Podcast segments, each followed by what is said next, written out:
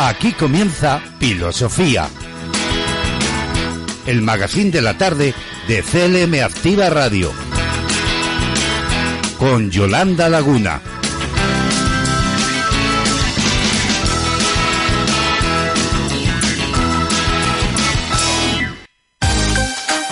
Conéctate a CLM Activa Radio, tu radio en Internet.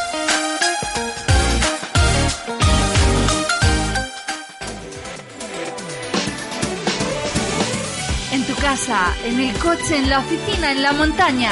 Sintonízanos en Internet allá donde quiera que estés.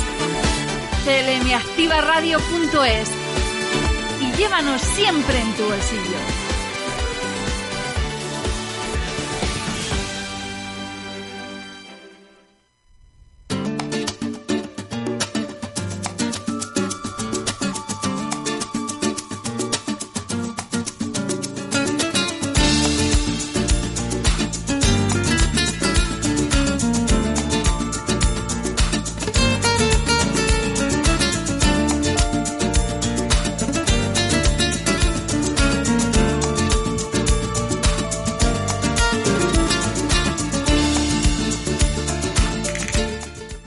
Tardes, filósofos. Bienvenidos todos a Filosofía, el arte de ponerle pilas a la vida. Os habla Yolanda Laguna, conductora de este magazine despertino.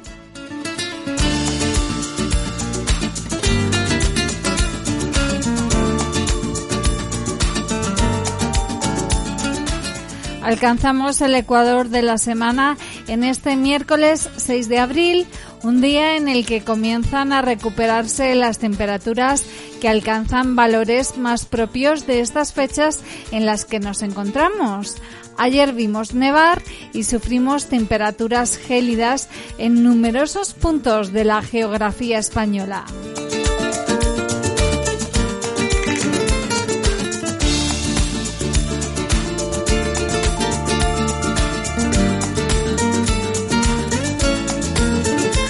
Cuando son las 5 de la tarde, todo el equipo de personas que junto a mí hacemos este magazine diario ya estamos listos y te agradecemos que nos elijas cada día para acompañarte.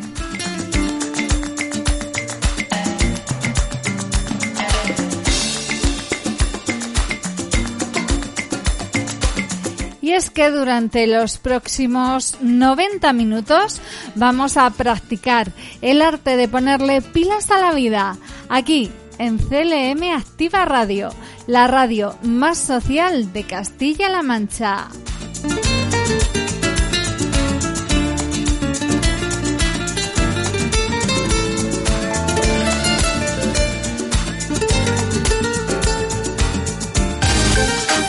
Conéctate a CLM Activa Radio, tu radio en Internet.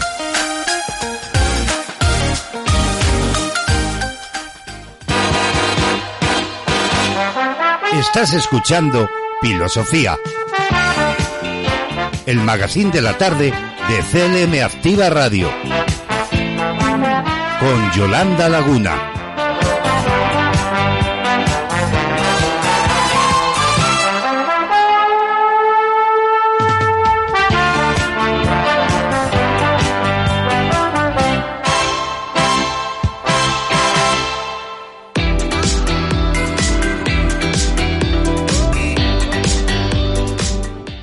Es 6 de abril y después de llevar varias jornadas seguidas en las que las lluvias nos han estado acompañando, aliviando la situación del campo y los embalses, parece que desde hoy mejoran las condiciones atmosféricas, dejándonos días más despejados y temperaturas suaves y agradables.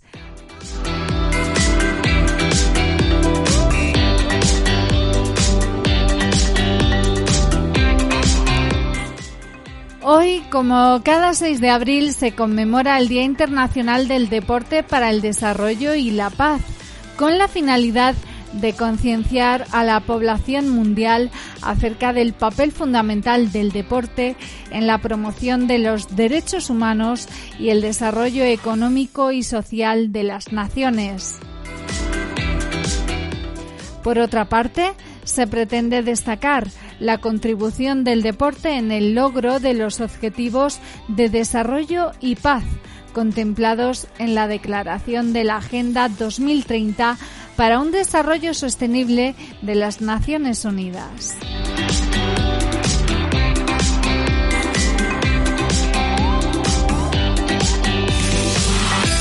Sin duda alguna, el deporte es un elemento importante para crear un entorno donde prevalezca la tolerancia, la solidaridad, la cooperación, la inclusión y la salud, ya que con su práctica se potencian valores como el trabajo en equipo, el respeto al adversario, el cumplimiento de las reglas, justicia y la convivencia.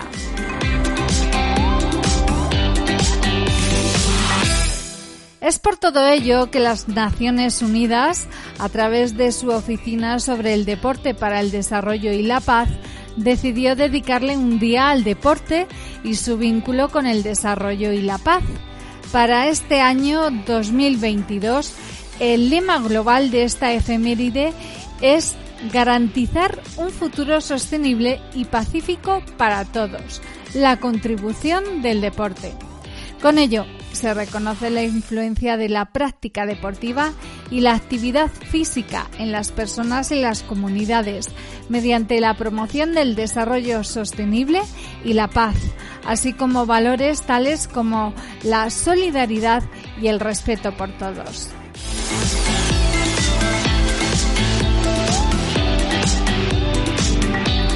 Por otra parte, la ONU destaca el papel del deporte en el abordaje de la crisis climática que afecta al planeta, promoviendo la ejecución de acciones para la reducción de las emisiones de gases por el efecto invernadero para mitigar el cambio climático.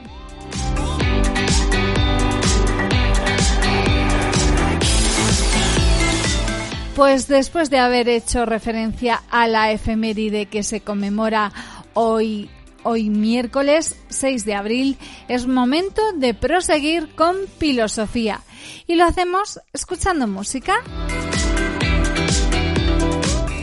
Hace una semana lo estuvimos aquí en Tierras Manchegas, concretamente en la quinta edición del Winter Festival celebrado en la localidad ciudad realeña de Puerto Llano. Os estoy hablando de La Guardia.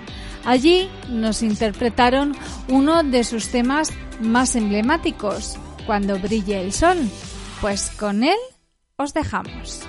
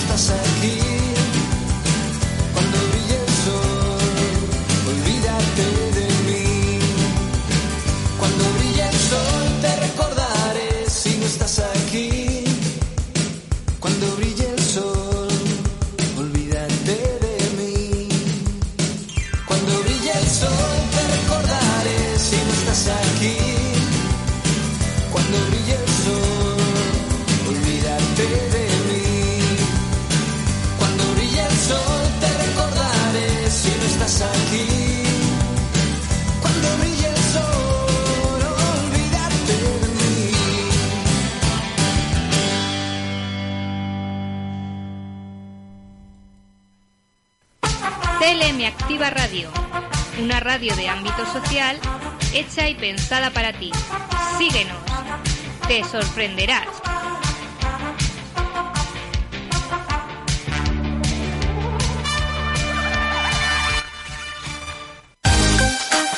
Conéctate a CLM Activa Radio, tu radio en Internet.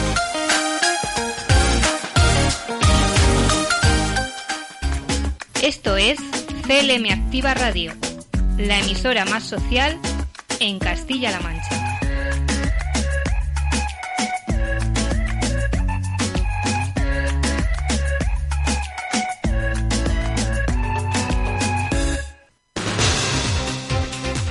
Pues sí, filósofos, hoy brilla el sol en los exteriores de los estudios de CLM Activa Radio y eso es una alegría inmensa.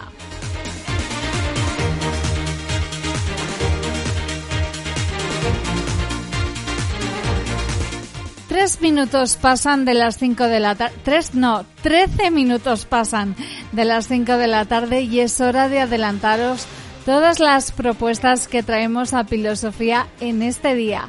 Como siempre, venimos cargados de mucho entretenimiento, una oferta muy completa para que nos dejes acompañarte durante los próximos minutos de la radio más social de Castilla-La Mancha para ti que nos escuchas sintonizando www.clmactivaradio.es.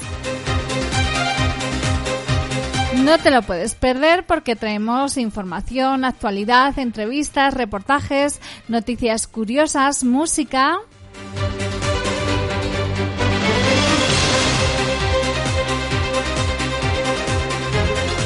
Bueno, lo primero de todo es presentaros nuestro sumario, en el que vamos a avanzar todos los contenidos que desarrollaremos en el programa de hoy. Seguiremos con toda la información y la actualidad más interesante del día, haciendo un repaso destacado a las noticias más relevantes e importantes que nos deja la jornada.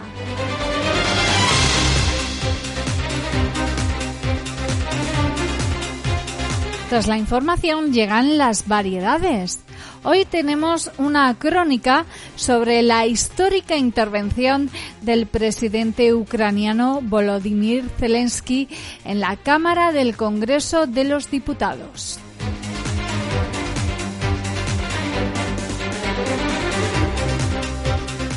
A continuación tendremos una entrevista en la que hablaremos con Alejandro Madrigal, jugador del Club de Waterpolo de Valdepeñas, equipo que ha quedado subcampeón de la Liga Castellano-Manchega.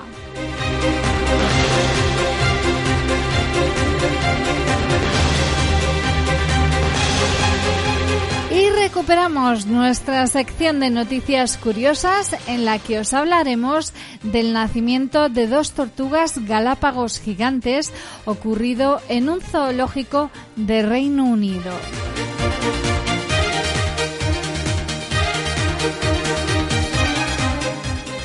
Y finalizaremos poniendo el broche final con el regalo diario que os entregamos con nuestra frase final del programa. Sin duda hemos puesto todo nuestro esfuerzo, nuestro buen hacer en prepararos un programa muy interesante. Esperamos que estéis dispuestos a descubrirlo. No os lo perdáis, no desconectéis de CLM Activa Radio.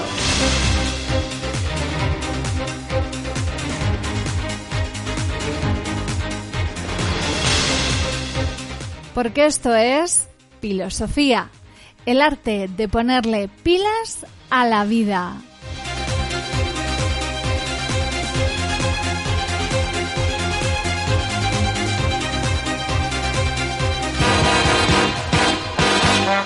Estás escuchando Filosofía, el magazine de la tarde de CLM Activa Radio, con Yolanda Laguna.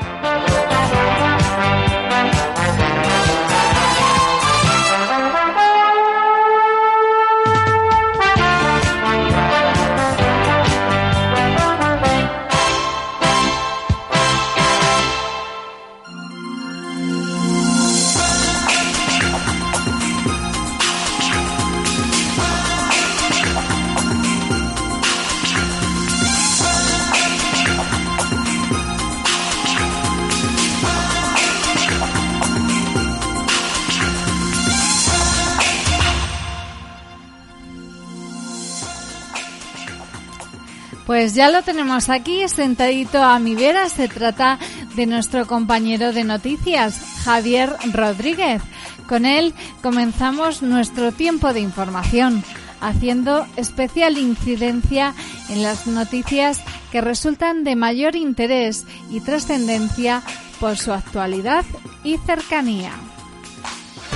Servicios informativos. CLM Activa Radio. Hola Yolanda, repasamos a esta hora algunos de los asuntos más importantes de la actualidad en este miércoles 6 de abril, una última hora. Les contamos aquí en la sintonía de CLM Activa Radio, la patronal de las gasolineras anuncia que recurrirá ante la justicia el decreto que con la rebaja de los 20 céntimos en los combustibles. Además, les hablamos y de hecho esta mañana comentábamos la noticia, hay tres heridos graves en el hospital de Villarrobledo, son tres trabajadores tras explotar una bombona de oxígeno. Uno de ellos ha sido trasladado en UBI al hospital de la localidad y los otros dos trabajadores por medios de la empresa. Además, eh, se van a destinar 3,8 millones a la contratación de 90 plazas residenciales para personas con problemas de salud mental. Lo anunciaba esta mañana dentro de los acuerdos del Consejo de Gobierno Blanca Fernández, consejera de Igualdad y portavoz regional. Se trata de seguir mejorando estos servicios, consolidar los que ya existen, aumentando los recursos en la medida que vaya existiendo demanda y, por supuesto, orientar todas las actuaciones hacia la humanización, la normalización, la no estigmatización, porque tener un problema de salud mental no debe avergonzar a nadie, aunque tampoco lo podemos reducir ni minimizar. En ningún caso la sociedad se puede permitir el lujo de estigmatizar a estas personas, sino que debemos tener el presupuesto público para atenderlas en condiciones de dignidad y con calidad. Ayer decidimos autorizar un gasto de casi 4 millones de euros, 3,8 millones de euros, para la contratación de 90 plazas residenciales para poder acoger a personas con problemas de salud mental grave que no les permite llevar una vida autónoma y sin apoyos en su domicilio.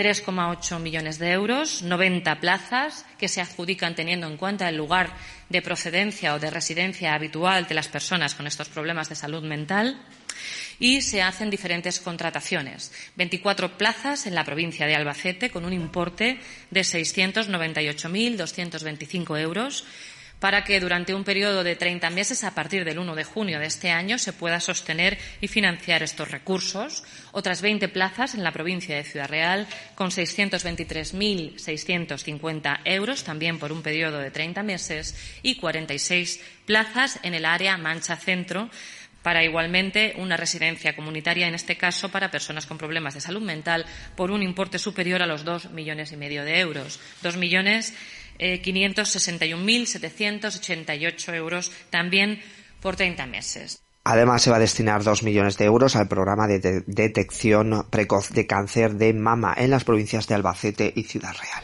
Autorizamos ayer dos millones de euros al programa de detección precoz de cáncer de mama para dos provincias, la provincia de Albacete y la provincia de Ciudad Real, porque este programa de prevención del cáncer de mama salva vidas.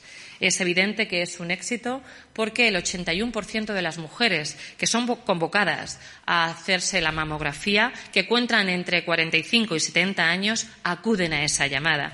Fíjense que el año pasado hicimos prácticamente 150.000 llamadas. Ah, se invitó a 149.086 mujeres a participar en este programa de prevención precoz del cáncer de mama y finalmente se realizaron 121.500 mamografías, lo que representa, como les digo, el 81%. Y nuestra región se plantea eliminar las sirenas de los colegios porque recuerda, parece ser, la guerra a los niños de Ucrania. Dicen desde la Consejería de Bienestar Social que pueden provocar estados de ansiedad al evocar la guerra de Ucrania. Y además se debate eh, las mascarillas en interiores en el Consejo Interterritorial eh, que se está celebrando en Toledo. Eh, se pretenden quitar las mascarillas en interiores después de Semana Santa, pero Castilla-La Mancha quiere que sea de forma más inmediata y más deprisa. Además, en cuanto a la guerra de Ucrania, 1.480 civiles ucranianos han muerto desde que comenzó la invasión rusa, según la oficina del Alto Comisionado de los Derechos Humanos de Naciones Unidas. Y en cuanto al tiempo, hoy se va despejando el cielo. Las lluvias dan paso a una subida de temperaturas. Hoy vamos a tener 17 grados de máxima en Guadalajara y Toledo, 16 en Ciudad Real, 15 en Cuenca y 14 en Albacete. Parece que de cara al fin de semana vamos a tener unas temperaturas muy primaverales después de ver estampas prácticamente nevadas en algunos pueblos de la Sierra de Albacete y también en los montes de Toledo. Continúen en sintonía con Filosofía y Yolanda Laguna. Nosotros volvemos mañana a las 12 del mediodía para avanzarles la actualidad más cercana aquí en CLM Activa Radio. Servicios informativos. CLM Activa Radio.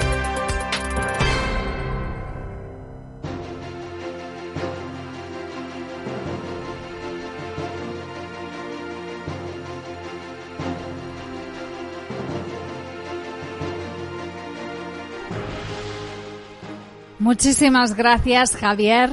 Aquí terminamos nuestro espacio de noticias.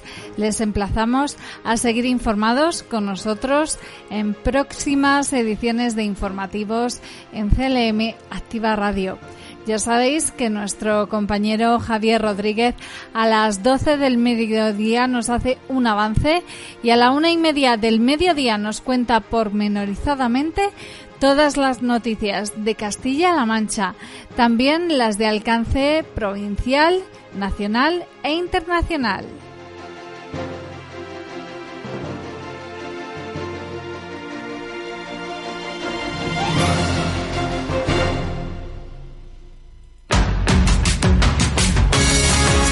Escuchas CLM Activa, la radio más social de Castilla-La Mancha.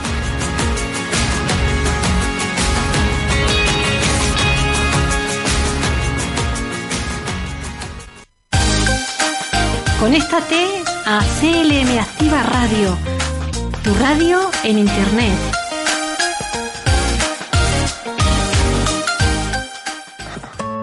Toqué tus pies debajo de la mesa, quise que pareciera un accidente, pero tus ojos tienen la destreza de leer mi mente, de leer mi mente. No suelo hablar delante de la gente no sé si fue la última cerveza o si contigo todo es diferente y perdí la cabeza. ¿Cómo puedo hablarte sin hablarte y decir todo? Debí ensayarlo, pero ya ni modo. Yo sé que tú, tú sientes algo por mí. ¿Por qué negar ese amor si lo confirman tus besos? Yo sé que tú estás aquí por error.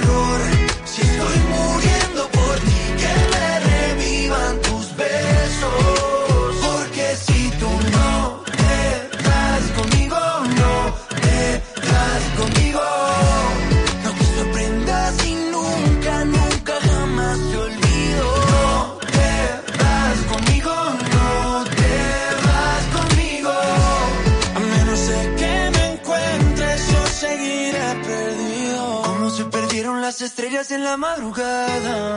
Como mi corazón en tu mirada. Como se pierden dos palabras cuando pienso que te digo que te quiero y no me sale nada. Y sé que esto no es casualidad, lo sé. Eso que se siente y no ve. Solamente pasa si el amor es de verdad y la verdad es que te pasa a ti también. Yo sé que te pasa a ti también. No me niegues que se siente. Otra vez te lo diré. Yo sé que tú, sé que tú sientes algo por mí.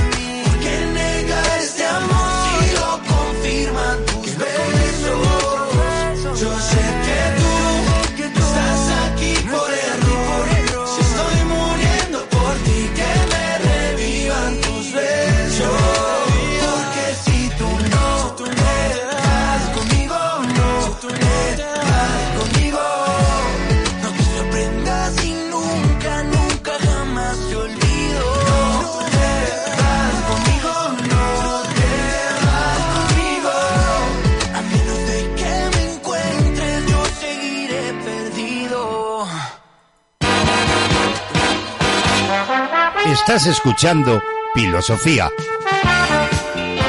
El magazine de la tarde de CLM Activa Radio. Con Yolanda Laguna.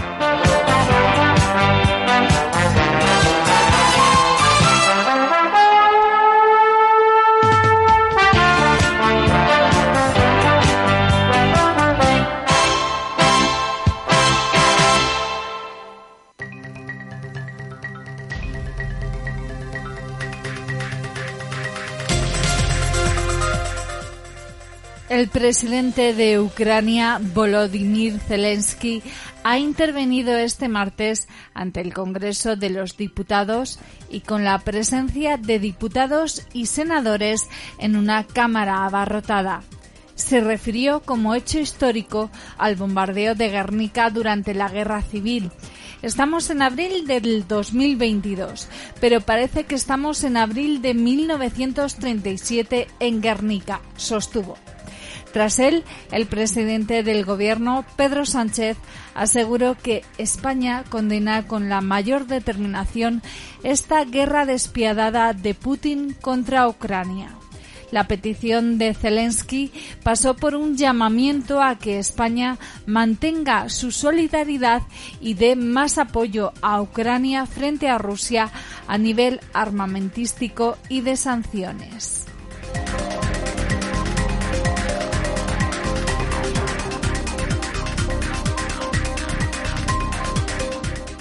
Por su parte, el presidente del Ejecutivo, Pedro Sánchez, le expresó Presidente Zelensky, cuente con España.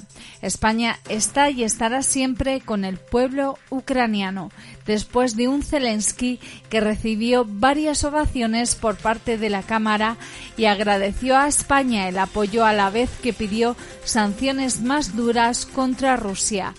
Antes de España, Zelensky conectó durante las últimas semanas con una docena de parlamentos de todo el mundo, incluyendo los de Estados Unidos, Francia, Italia o Israel.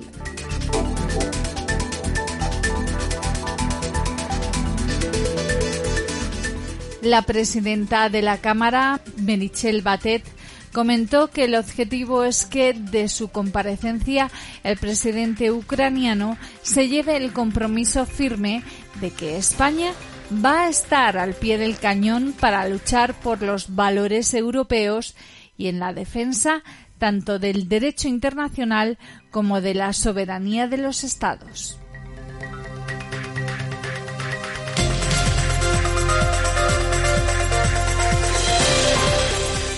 Según publica el diario ABC, se ha tratado de la mayor unanimidad que ha vivido el Congreso de los Diputados con motivo de la intervención ante el Pleno del presidente de Ucrania, Volodymyr Zelensky. Ha sido la expectación generada ante la que se avecinaba como una jornada histórica.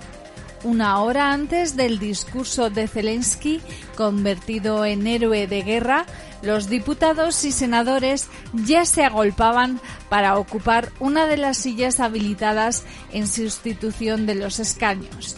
En pie, sin distinción del color político, sus señorías han recibido al líder ucraniano con una cerrada ovación cuando ha aparecido en las pantallas instaladas en el hemiciclo 18 minutos después de lo previsto.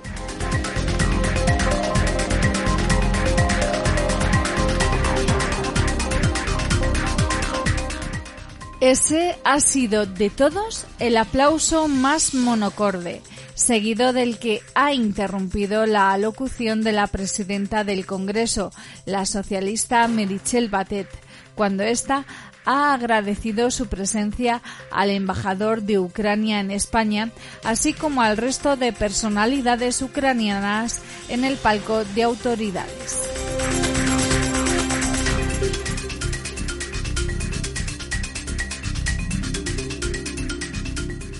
La atención mediática recaía sobre Unidas Podemos, a cuenta de sus notorias discrepancias ante el envío de armas a la resistencia ucraniana para repeler a las fuerzas de Vladimir Putin. Zelensky ha agradecido la llegada de armamento y ha pedido a España que se comprometa a imponer más sanciones a Rusia, pero casi nadie se ha desmarcado del cierre de filas con el sufrimiento de su pueblo. Solo el secretario de Estado y líder del Partido Comunista, Enrique Santiago, la CUP y el BNG han evitado las palmas.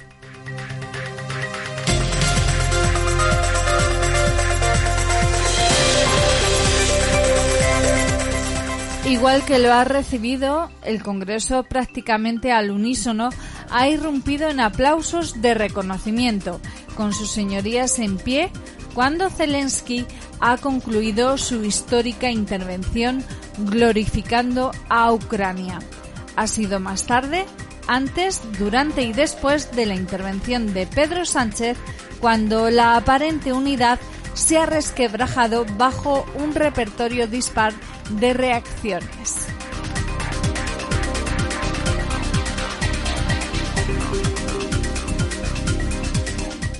Desde la ovación en pie de PSOE y Unidas Podemos hasta los tímidos aplausos en el PP o las institucionales en Ciudadanos, pasando por la más pura indiferencia en socios clave del gobierno como Esquerra Republicana y EH Bildu.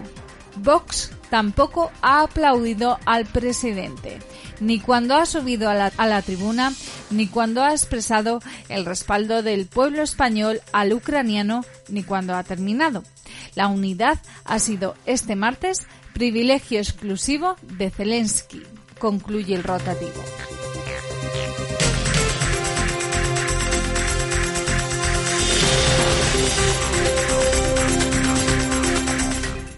El hemiciclo abarrotado como pocas veces para escuchar al presidente de Ucrania.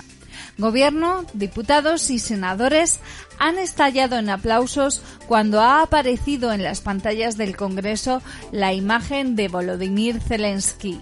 A la aclamación le ha seguido una puesta en pie de todos los presentes que el hombre más odiado por Vladimir Putin ha agradecido con la mano puesta sobre el corazón.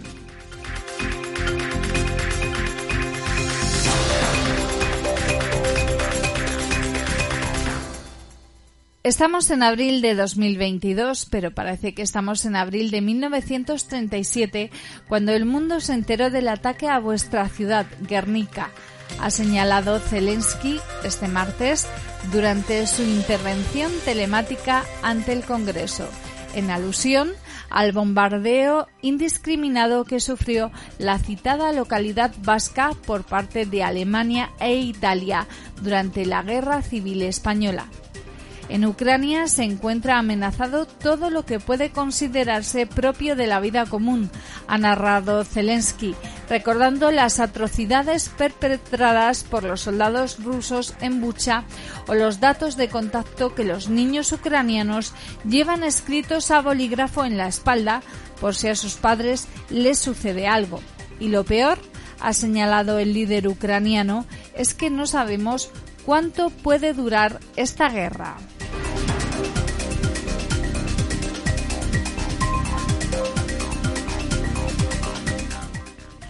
Por ello, durante su solemne alocución, Zelensky ha agradecido repetidamente la ayuda y las decisiones que está adoptando nuestro país. Valoramos su apoyo y las armas que nos envían, así como las sanciones que apoyan contra Rusia, ha señalado. Pero ha defendido que se puede hacer más para frenar a Rusia. Ustedes pueden ayudarnos, ha implorado armas y sanciones es lo que pide el líder ucraniano a nuestro país, haciendo hincapié, como ha hecho ante otros parlamentos, que el ataque de Rusia no es solo contra Ucrania, sino contra todas las democracias.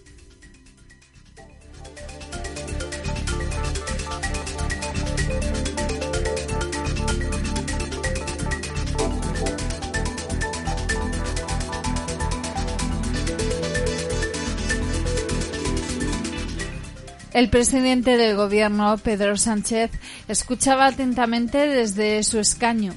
Para él, la petición se concretó en pedir apoyo para el endurecimiento de las sanciones económicas a Rusia el cese de las compras europeas de petróleo de aquel país y el cerco a la actividad de los bancos rusos.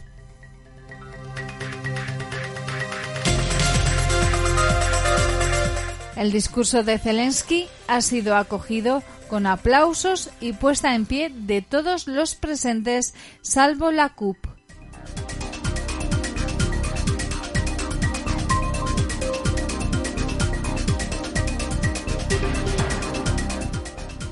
Pedro Sánchez no ha ido tan lejos como le pedía el líder ucraniano, pero se ha comprometido a apoyar en todo lo que podamos. En concreto, ha citado su respaldo a las sanciones más duras contra el régimen de Putin, los envíos de ayuda humanitaria, asistencia financiera y de equipamiento militar para que Kiev pueda ejercer su derecho a la legítima defensa. También ha prometido que nuestro país ofrecerá los recursos necesarios para la acogida de los refugiados ucranianos y que apoyará la solicitud de adhesión formal de Ucrania a la Unión Europea.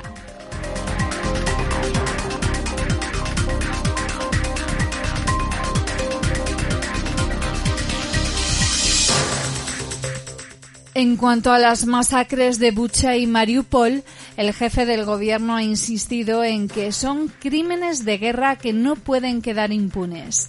En este sentido, ha acusado a Rusia de perpetrar una violación sistemática de los principios más básicos de la humanidad recogidos en nuestro orden internacional y ha pedido a Moscú que pare los ataques.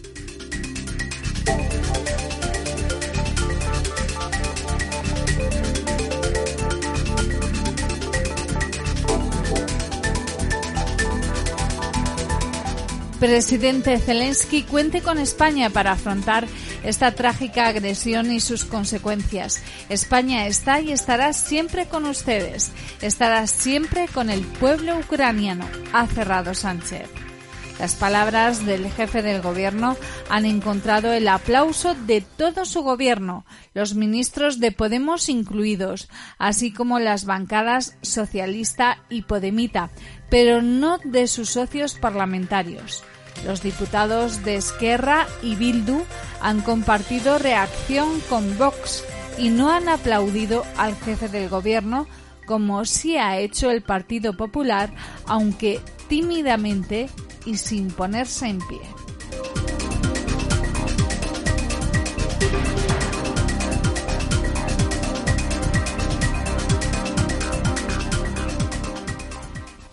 CLM Activa Radio una radio de ámbito social hecha y pensada para ti. Síguenos, te sorprenderás.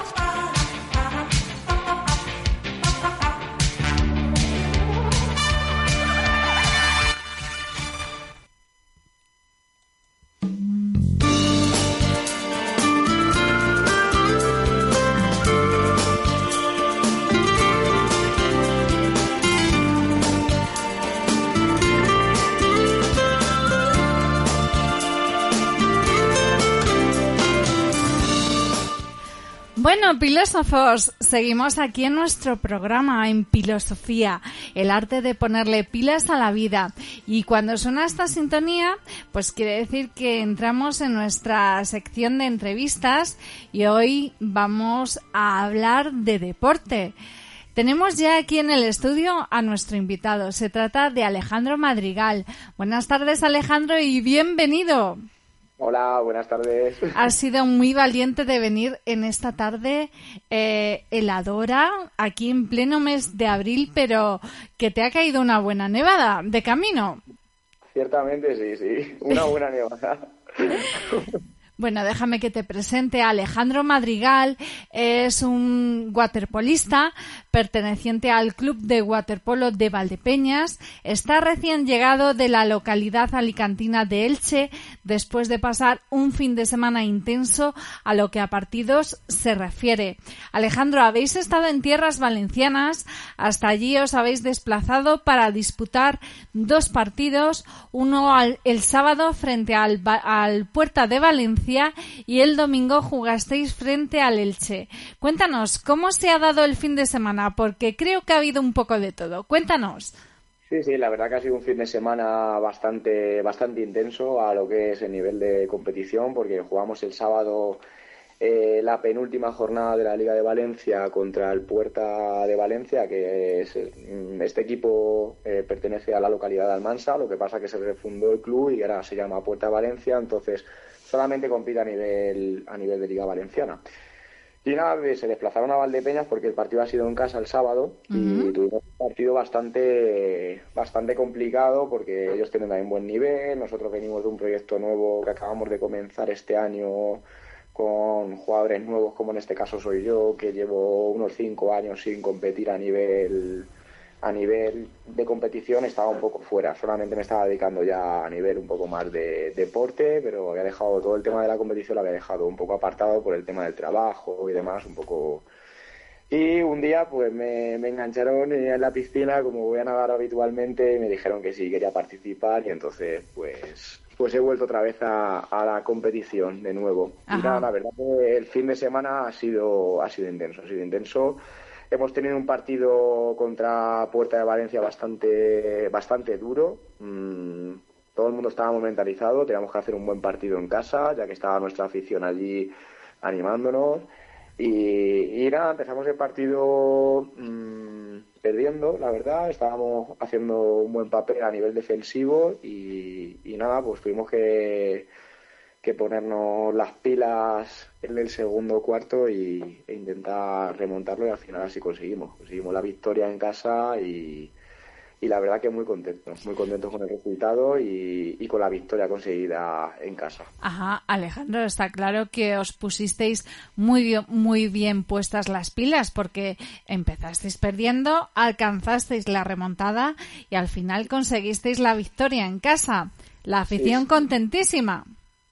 Sí, sí, a ver, todo el mundo a nivel, o sea, a nivel de, deportivo allí, todo el mundo estaba apoyando y la verdad que todos los jugadores hemos acabado muy contentos porque realizamos un buen partido, mm, empezamos perdiendo, mm, remontamos el partido y creo que todo el mundo ha hecho, a nivel defensivo y a nivel de ataque, hemos hecho probablemente un, un, buen partido, mm, yo diría que incluso uno de los mejores de la temporada. Hemos ido poco a poco, ya que sí que es cierto que es que hemos ido poco a poco rodando, ya que éramos, pues hemos empezado prácticamente un equipo nuevo, se ha ido enganchando a lo largo de la temporada gente nueva.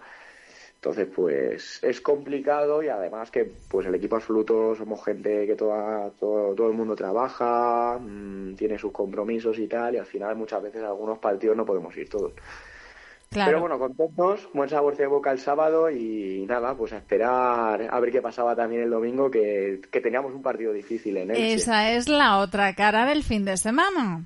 Cuéntanos, ¿qué ha pasado en Elche?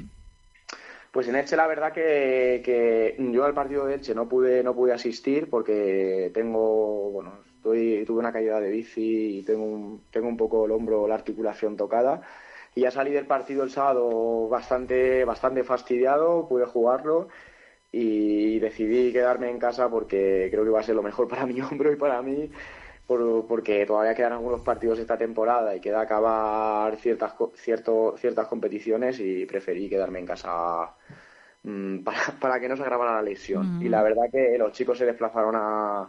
El equipo se desplazó a, a Elche Sabíamos que iba a ser un partido muy, muy difícil porque el Elche mm, está ahora mismo a nivel, tiene un equipo a nivel división de honor eh, mm, tiene un equipo muy duro, jugábamos en su casa y sabía que iba a ser, sabíamos todos que iba a ser un partido muy, muy complicado. ¿Cómo son, con qué frecuencia os enfrentáis equipos contra equipos? Quiero decir, por ejemplo, estamos hablando de temporadas en el fútbol, las competiciones suelen ser semanales, no sé si en el waterpolo igual los encuentros son semanales o quincenales. ¿Con qué frecuencia disputáis los partidos? Pues ahora mismo, bueno, nosotros ahora mismo sí que es cierto que estamos disputando dos ligas, estamos jugando, bueno, hemos jugado la Liga Castilla-La Mancha, que al final somos pocos equipos y ha sido muy, muy corta y por eso decidimos dar el paso este año a, participar con el equipo de este nuevo proyecto en la Liga Valenciana.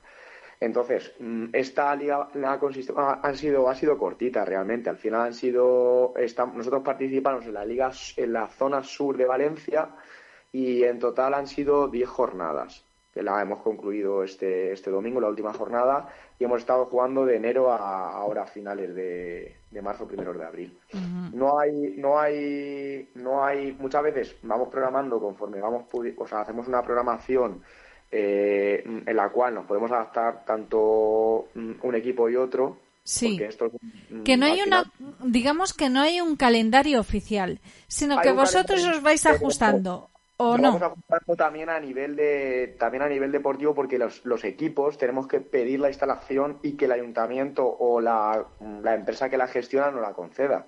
Entonces, claro, nosotros al participar en Valencia no tenemos derecho a, a, a, que nos a jugar en casa los partidos de vuelta.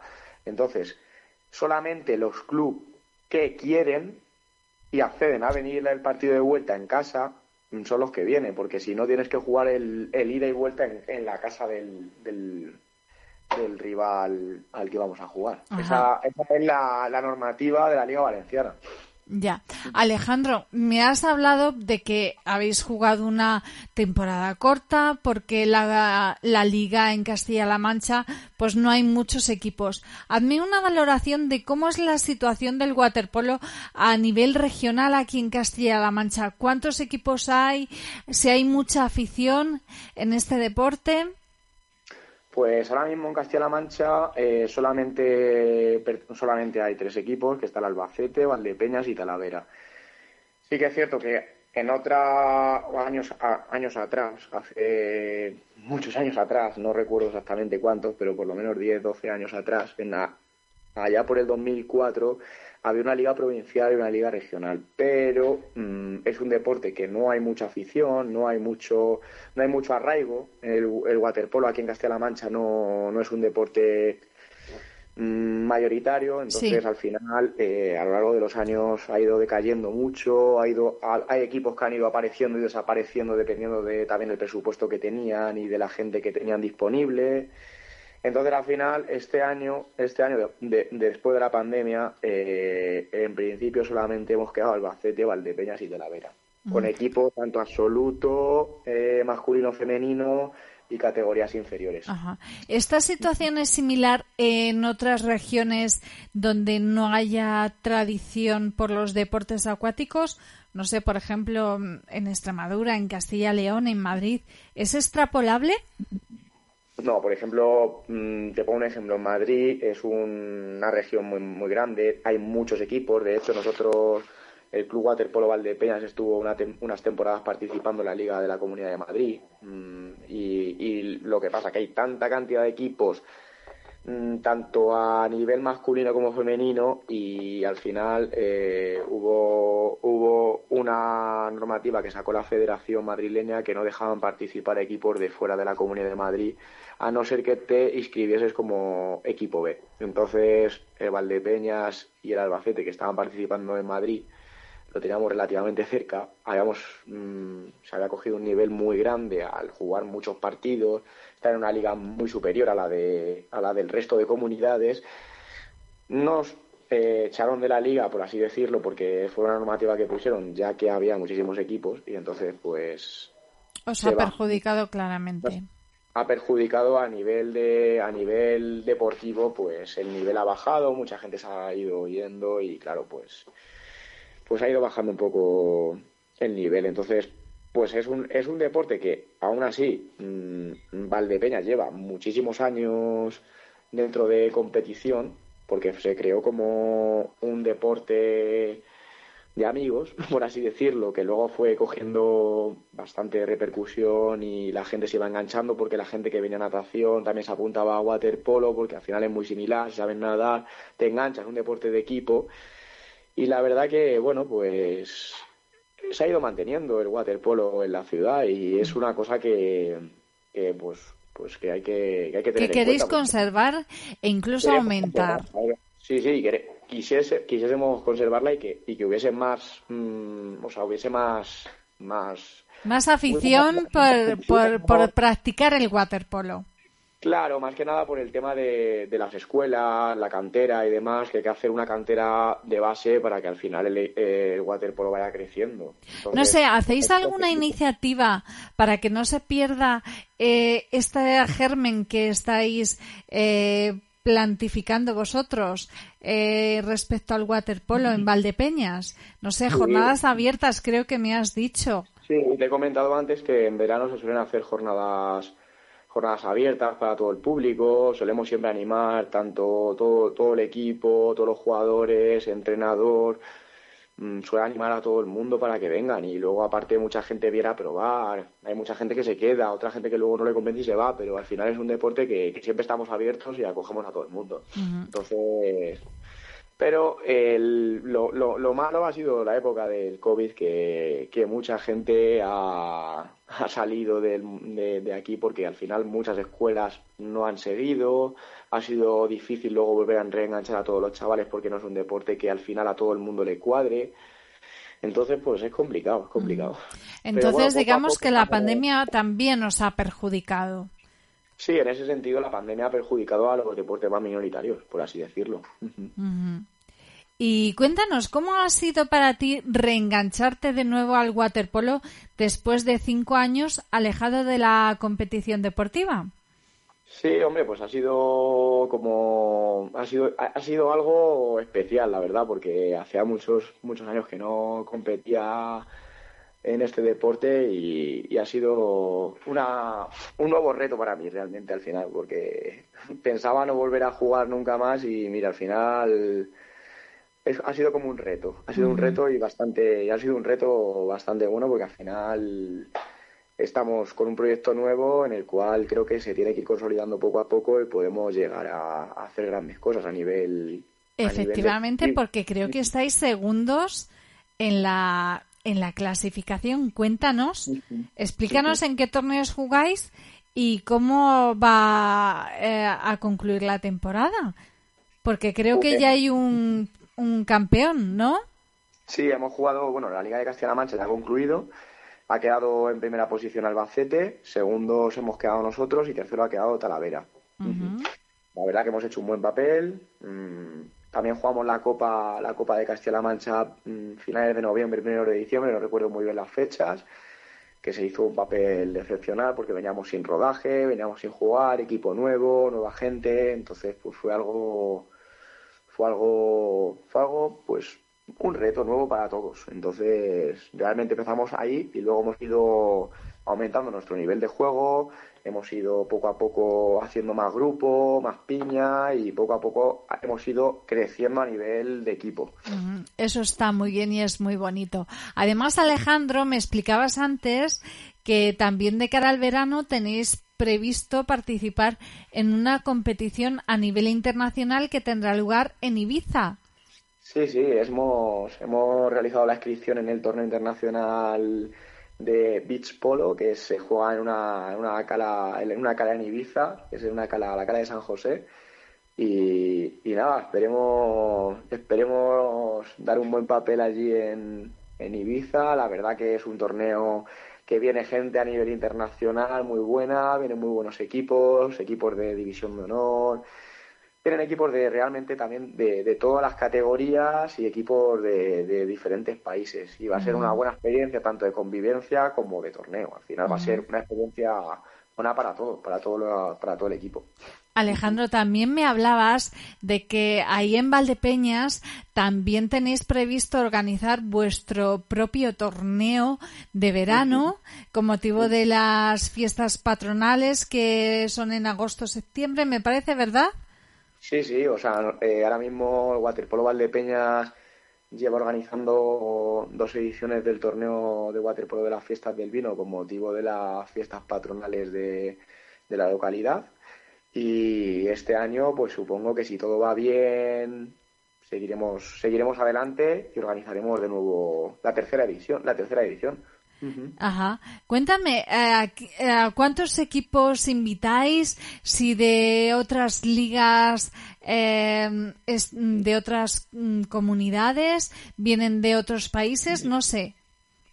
Pues ah, la verdad que este año ha sido un torneo un poco hemos intentado organizarlo de aquella manera porque realmente también veníamos de una situación un poco complicada a nivel sanitaria, con el, con el COVID de por medio, y, intentamos hacerlo lo mejor posible, respetado todas las medidas de seguridad, todo el mundo muy implicado y hemos, como nosotros también tenemos, conocemos a muchos equipos, tanto de, la, de, a nivel nacional, pues convocamos una inscripción abierta para, para realizarla en el torneo y la verdad que, que muy satisfechos porque vinieron vinieron tanto equipos masculinos como equipos mixtos a nivel nacional. ¿Hay equipos mixtos?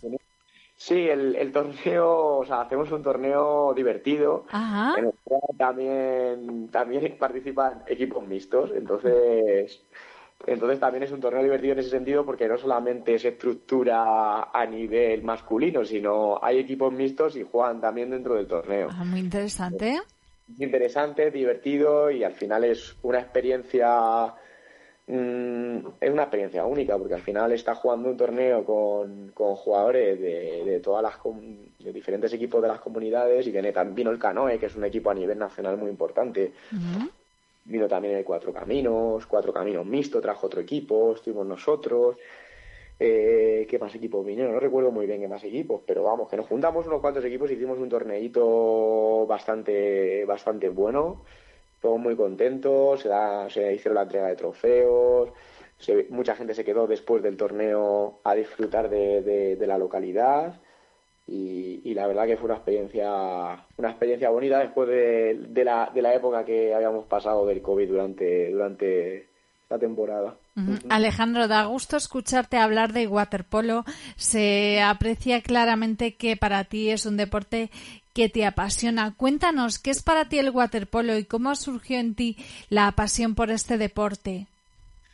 Pues la verdad que como nosotros, bueno, siempre he estado vinculado al mundo de la natación, mm, comenzamos con, unos programas se llamaba Esta Noche Toca, si no recuerdo mal, que iba, bueno, juntábamos los fines, los sábados y los viernes, creo que eran por la noche, y, y surgió esto un poco, un poco así. Entonces hacíamos partidos de waterpolo, un poco más precarios, por así decirlo, y de ahí viene mi afición realmente. Al final luego se creó lo que es el equipo de waterpolo Valdepeñas, en el cual ya se, se, empezaron a hacer las cosas un poco más formales, se empezó a entrenar de manera más seria, o sea, fue todo un poco, fue un todo un poco a poco, pero se, se empezaron a hacer las cosas bien y realmente viene de ahí. Viene y ahí, estáis, fíjate, generalmente suele ocurrir eso, que cosas o proyectos que empiezan de manera improvisada se van consolidando en el tiempo y llegan muy lejos, como está ocurriendo con el Club Waterpolo de Valdepeñas. Sí, porque realmente al final tienes que tener en cuenta que somos una localidad muy pequeña en la cual no hay paso de estudiantes, no viene gente, no tenemos tampoco muchos medios económico para poder hacer grandes cosas, entonces al final cada uno tiene que aportar un poco su grano de arena. ¿Cómo va el tema de la financiación de los equipos de waterpolo? Ahora que has tocado este tema, ¿recibís subvenciones de la Consejería de Deportes, de la Diputación. Provincial? Realmente la subvención que recibimos es de un patrocinador que tenemos oficial, que ahora mismo tenemos un patrocinador oficial y la subvención que viene del ayuntamiento. Entonces, realmente al final, mm, mm, para intentar conseguir algún tipo de financiación un poco mayor, porque las lo, que nos da el ayuntamiento es algo muy simbólico para poder afrontar todos los desplazamientos que tenemos. Que imagínate que al final este año hemos tenido que ir mm, infinidad de veces a Valencia, la cual requiere desplazarte al Albacete, Talavera, llevarlos a los, a los chavales, ir las chicas, los absolutos, femenino y, masculino. Entonces, al final requiere de, una inversión importante. Entonces, con la, con la subvención que tenemos del ayuntamiento, por, por así decirlo, no tenemos prácticamente nada. Luego, aparte, viene la financiación de que cada uno paga su cuota, cuota de, inscripción mensual y la cuota federativa que se paga cada uno. Entonces, al final, un poco todo sale del bolsillo de cada uno y de que gracias a Dios que tenemos un, un patrocinador que nos ha dado un poco más de, de, aire. De cancha, ¿verdad? Claro que sí. Nos ha dado un poco más de aire este año y, hay que estar agradecido. Y que siga, que siga ahí apoyando el deporte del waterpolo. Alejandro Madrigal, háblanos de tu palmarés, de tu trayectoria deportiva en el mundo acuático, de la natación, del waterpolo, porque creo que llevas mm, unos cuantos años. Pues sí, como ya te comenté anteriormente, llevo compitiendo a nivel nacional y regional durante, pues creo que a partir de los 14, 13, 14 años, que bueno, incluso, incluso antes. Ya estábamos compitiendo y, vamos, me dedicaba a la competición en el, ámbito de la natación. Y, nada, pues estuve compitiendo durante, durante pues, mi carrera hasta los 18, 19 años, que abandoné un poco el tema de la natación a nivel competitivo por, por estudios y demás, que me fui fuera a estudiar y, ya dejé un poco más de lado el mundo de la natación. Y la verdad que me ha dado muchas satisfacciones personales y me ha hecho ser como soy ahora mismo, que realmente al final, gracias al deporte, estructuras tu vida de otra manera, realmente, porque la verdad que mm, a nivel de natación he conseguido bastante, pues bastantes triunfos importantes, tanto a nivel regional como a nivel nacional, y, estoy muy contento de ello. Háblanos de ellos, háblanos de ellos. Pues yo siempre, o sea, siempre he competido durante mi trayectoria como nadador, he estado compitiendo siempre mis, por así decirlo, mis, mis pruebas, así, las pruebas que más eh, me gustaban eran la larga distancia. Competía siempre en 400 libres, 800, 1500, 3000. siempre, siempre he tirado un poco por las pruebas de resistencia. He sido un poco más de, resistencia que de velocidad. Entonces, a nivel regional he conseguido mm, muchas medallas de, bronce. Nunca he llegado a estar en el, en el podio número uno, pero medallas de bronce. Te has colgado unas cuantas. Unas cuantas, unas cuantas. Oye, tienes un mérito, Alejandro, no, no te lo quites, no seas tan duro contigo mismo. Sí, hombre, pero bueno, tampoco hay que ser. Pero vamos, sí que es cierto que ha sido duro porque las pruebas, para preparar este tipo de pruebas de larga distancia, requieren de mucho entrenamiento diario. Háblame, ¿qué condiciones físicas se requieren para ser, eh, por ejemplo, tú ahora eres waterpolista? ¿Qué condiciones físicas se requieren para un deporte tan exigente como es el waterpolo? Pues hombre, la condición física fundamental es saber nadar, porque es fundamental a la hora de realizar el waterpolo. Tienes que saber, tienes que tener una buena técnica de nado, nadar bien, defenderte bien y mucha resistencia. Sobre todo, mm, nadar. Una vez que nadas y más o menos te defiendes, yo creo que si te quieres animar y participar a jugar, creo que se puede aprender, porque luego todo, nadador que se engancha al mundo del waterpolo lo tiene mucho más fácil que una persona que viene de cero. Entonces, las cualidades físicas al final es la natación fundamental. Ajá. Alejandro, aquí es momento de hablar de cuando la primera vez que hablé contigo, que te hice una pregunta porque la ignorancia es así de atrevida eh, y también un poco motivada porque, claro, el waterpolo, lo hemos dicho, es un deporte minoritario, no se tiene tanta difusión mediática como ocurre con otros deportes y claro, yo es que pensaba que el waterpolo se disputaba haciendo pie. Y, tú me abriste los ojos y me dijiste, no, no, el waterpolo se juega en piscinas con profundidad. Eh, no se hace, no se disputa haciendo pie. Explícanoslo. Ah, tanto la natación como el waterpolo se, se, se suele se suele disputar en, en piscinas de en piscinas mm, que cubren piscinas suelen ser piscinas reglamentadas en la cual no puedes hacer pie, obviamente. O sea, una mm. piscina que haces pie para jugar un partido de waterpolo no es lo más apropiado. Puedes entrenar en una piscina que en alguna de las partes se puede hacer un, hacer un poco pie, obviamente. Pues para entrenar sí, pero para jugar deben de ser piscinas regladas de, de 25 50 metros, con una profundidad de al menos eh, un 80 hacia abajo. Y, nada, pues eso, que es un deporte en el cual tiene que estar bien en forma porque si no vas hacia abajo. Y si, no, tragas mucha agua, ¿verdad? Condiciones de flotabilidad también hay que trabajarlas. Háblanos del entrenamiento. ¿Entrenáis la flotabilidad? Eh, supongo que machacaréis bien las piernas porque para mantenerse a flote es, es importante batir las piernas de manera constante. Claro, el entrenamiento que realizamos durante los tres días de la semana que entrenamos en agua. Tres días a la semana en agua. Entrenamos tres días a la semana en agua porque realmente al final tampoco tenemos más posibilidades porque no tenemos más horario de entrenamiento que es el que nos concede el ayuntamiento. Entrenamos lunes, miércoles y viernes. Solemos entrenar, ahora estamos entrenando los lunes solamente una hora porque solo nos conceden de nado. Y miércoles y viernes hacemos de 9 a, a 10 y media. Ajá. Porque ya a partir de esa hora ya tenemos disponible todas las calles. Que si no me estás diciendo que estaríais dispuestos a entrenar más de hora y media. A ver, obviamente, claro, porque cada uno luego ya por su cuenta tiene que hacer el físico. Entonces eso ya cada uno se organiza como quiere. Yo El este físico caso- que es eh, entrenamiento en seco. Sí, en ese caso yo cada uno se lo monta por su cuenta, va al gimnasio, corre o hace un poco más de... o hace otro tipo de ejercicio. Ujú. Bueno, háblanos un poquito ahora.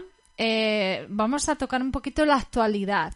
Eh, a- hace poco ha surgido una polémica eh, con una nadadora transgénero.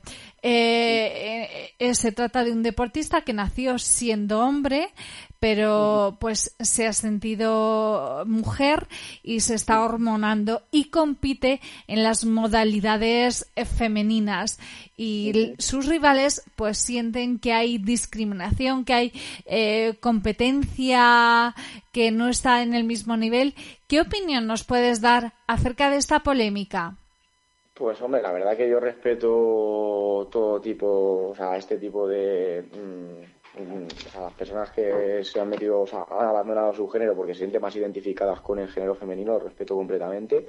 Y sí que es cierto que al final este tema mm, genera mucha controversia, tanto a nivel de competición, porque al final lo que lo tiene que regular creo que son las federaciones, tanto a nivel de natación, de waterpolo, de baloncesto, de cualquier deporte. Entonces, al final es una controversia que, que, que, que es muy...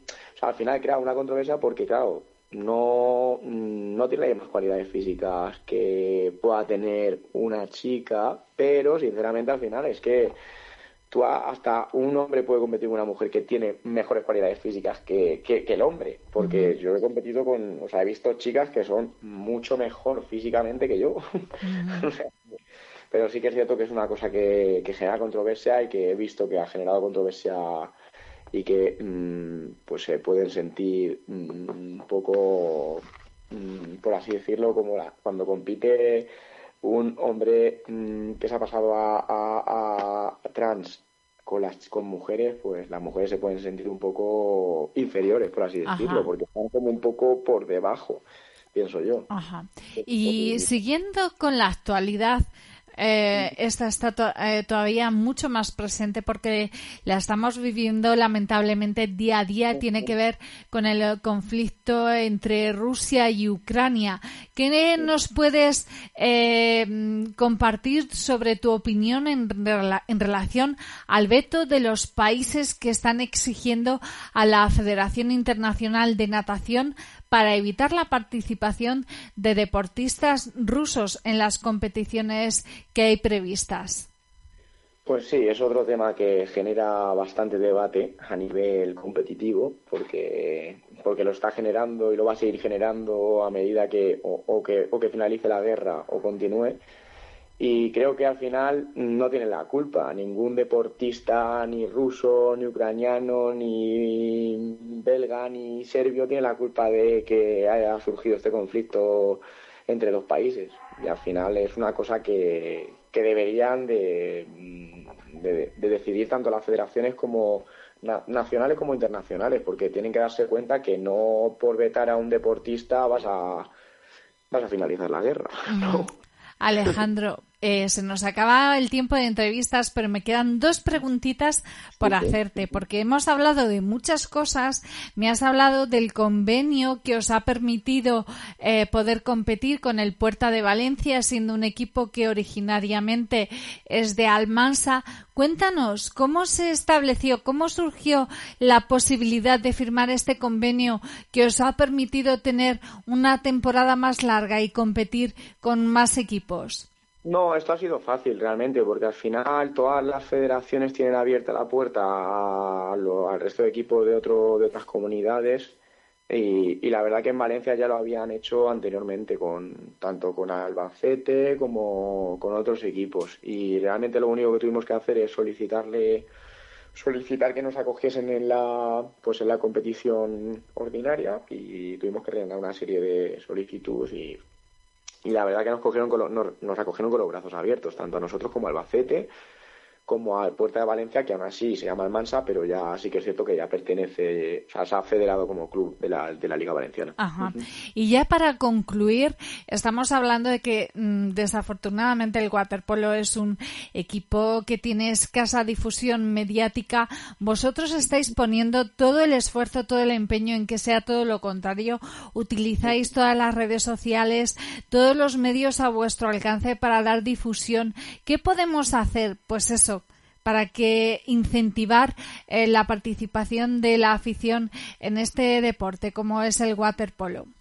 Pues a ver, yo hago un llamamiento a toda la gente que, que, le, que le llame la atención este mundo, tanto el de la natación como el del waterpolo, y que, que se animen, que, lleven a sus hijos a probar la piscina y que, y que se van a dar cuenta que al final si les gusta se van a enganchar, van a querer seguir y van a competir. Esto es, esto también viene de base. Los padres deben de, llevar a sus hijos a probar un poco todos los deportes y sí que es cierto que yo creo que la natación y el waterpolo, en este caso ahora mismo para mí el waterpolo es mm, un deporte que engancha, que, que, que, es un deporte muy competitivo, que juegas en equipo, que haces amigos, mm, que al final tienes como una, una, una red social abierta, porque es, lo que es, al final estamos allí nos nos divertimos, somos, somos todos amigos, nos llevamos bien, luego organizamos cenas, eh, vamos a competiciones, hay días duros, hay días eh, de más felicidad que otros y, es así, es un deporte que, te va a enganchar. Yo creo que, que yo animo a todo el mundo a que,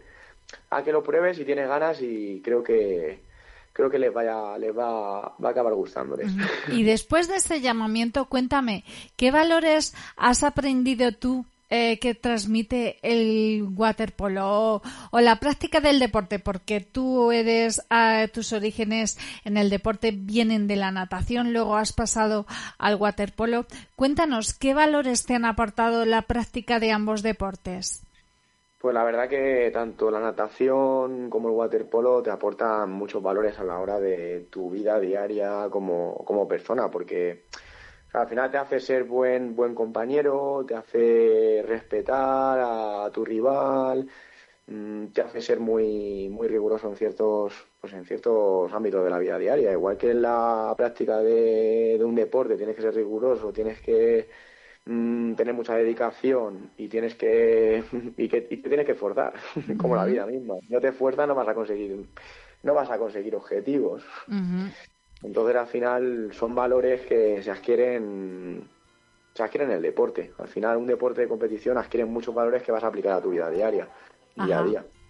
Pues Alejandro Madrigal, se nos acaba el tiempo de entrevista. Ha sido un placer conversar contigo. Alejandro Madrigal, nadador, waterpolista perteneciente al Club de Waterpolo de Valdepeñas, eh, un equipo que se ha proclamado subcampeón de la liga aquí en Castilla-La Mancha. Enhorabuena por ese resultado y os deseamos muchos éxitos de cara a este verano, Alejandro. Muchísimas gracias por la entrevista y muy amable. Gracias a ti y hasta la próxima.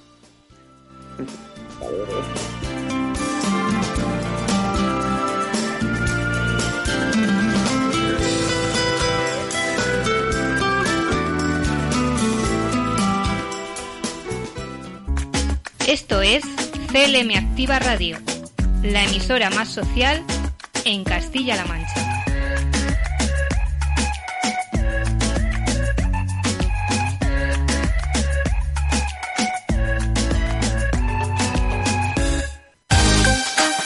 Conéctate a CLM Activa Radio, tu radio en Internet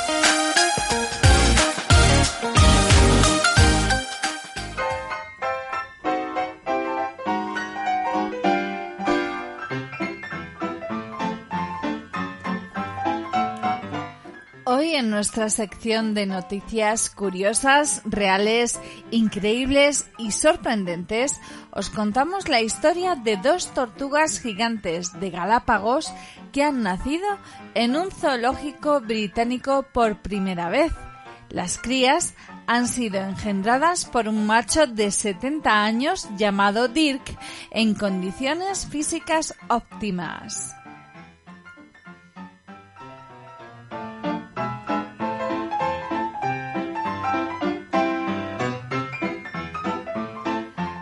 Según un artículo publicado en el portal mysteryplanet.com, los biólogos se han mostrado increíblemente orgullosos de haber criado con éxito a estas tortugas que anteriormente han estado muy cerca de la extinción.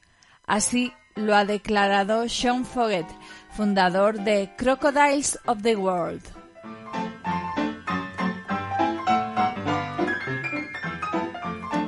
Los biólogos esperaban este día desde que las tortugas gigantes llegaron al zoológico allá por el año 2018 y es un logro significativo para ayudar a la conservación de la especie, agregó Foguet.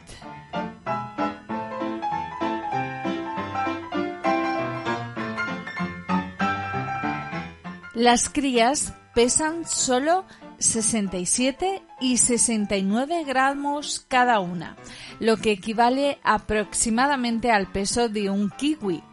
Los cuidadores del zoológico las están monitoreando de cerca, alimentándolas con una dieta de pastos secos, nopales, malezas y vegetales de hojas verdes.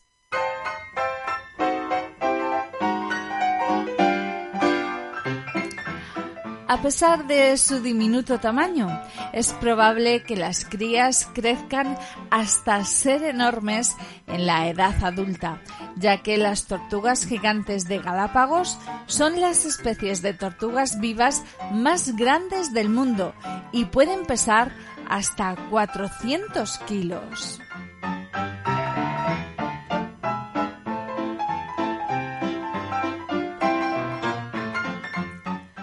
Para lograr este hito, los cuidadores del zoológico recurrieron a Dirk, una tortuga gigante de Galápagos de 70 años que llegó por primera vez al Reino Unido en la década de 1960 y, a pesar de su edad, se encuentra en las mejores condiciones físicas.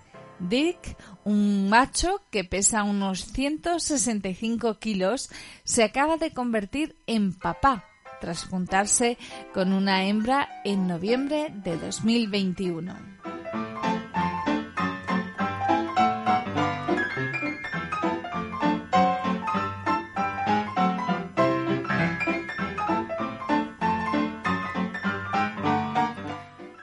Crocodiles of the World es el hogar de cuatro tortugas gigantes de Galápagos adultas, con dos hembras llamadas Zuzu e Isabela, que se unen a Charlie y Dirk. Las tortugas fueron traídas al zoológico en 2018. Desafortunadamente, no se pusieron huevos fértiles en los primeros tres años, lo que demuestra lo difícil que es criar la especie.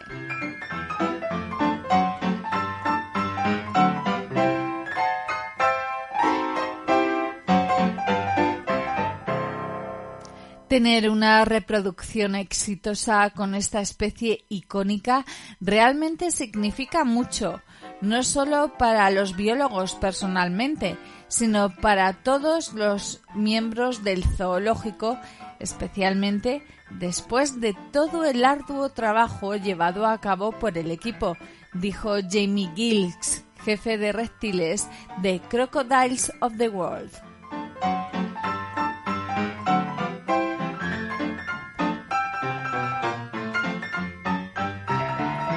Gilks añadió que abrir la incubadora para ver una cáscara rota y sentir que el bebé se movía dentro fue indescriptible y un momento que permanecerá con todos los involucrados durante mucho tiempo.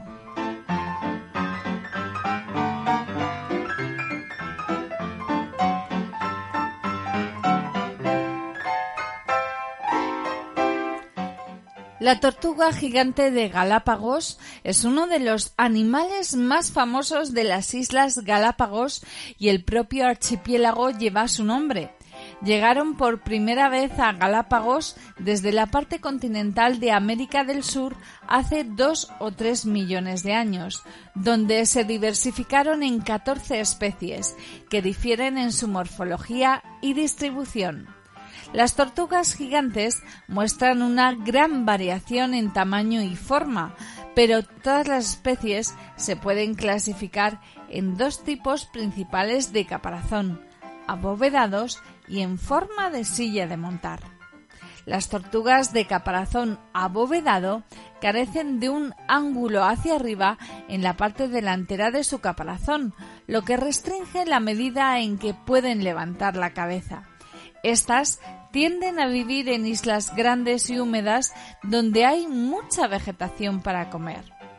Por su parte, las tortugas de lomo de silla de montar creída extinta por más de un siglo hasta su redescubrimiento, tienen una curva hacia arriba en la parte delantera de su caparazón, algo que les permite estirarse para alcanzar plantas de mayor crecimiento, por lo que tienden a vivir en islas menos frondosas de Galápagos, donde la comida es menos abundante.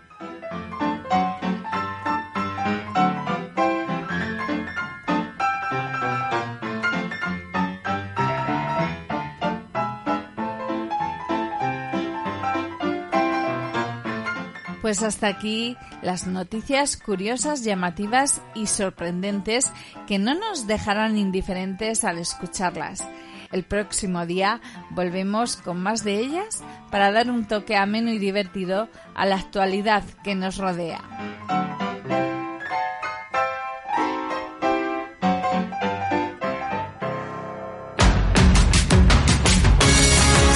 Escuchas CLM Activa, la radio más social de Castilla-La Mancha.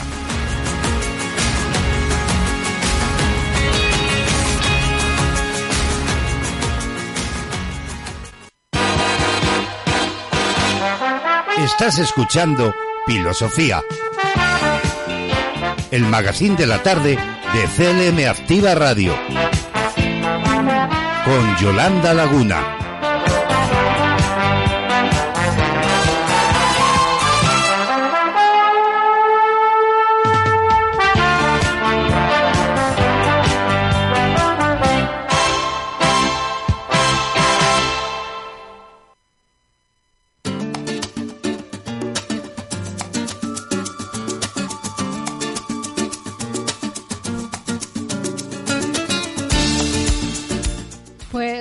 Alcanzamos ya el final del programa por hoy.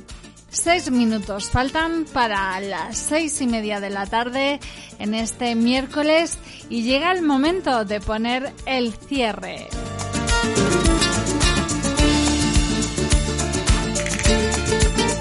Pero antes, como siempre, os quiero dejar mi regalo diario en una frase hoy de Albert Camus y que dice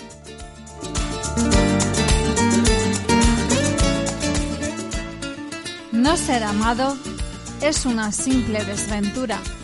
La verdadera desgracia es no saber amar.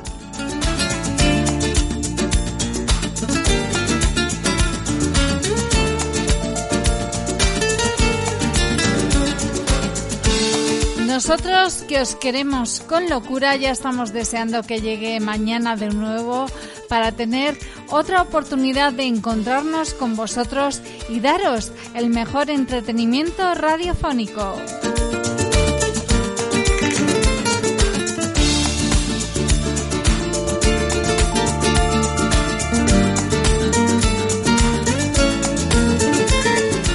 Ya sabéis que esta despedida solo es un punto y seguido porque mañana nuestra intención es volver al mismo lugar y a la misma hora.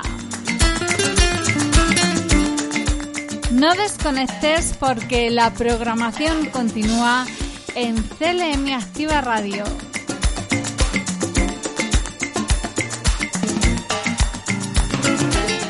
Gracias por estar ahí.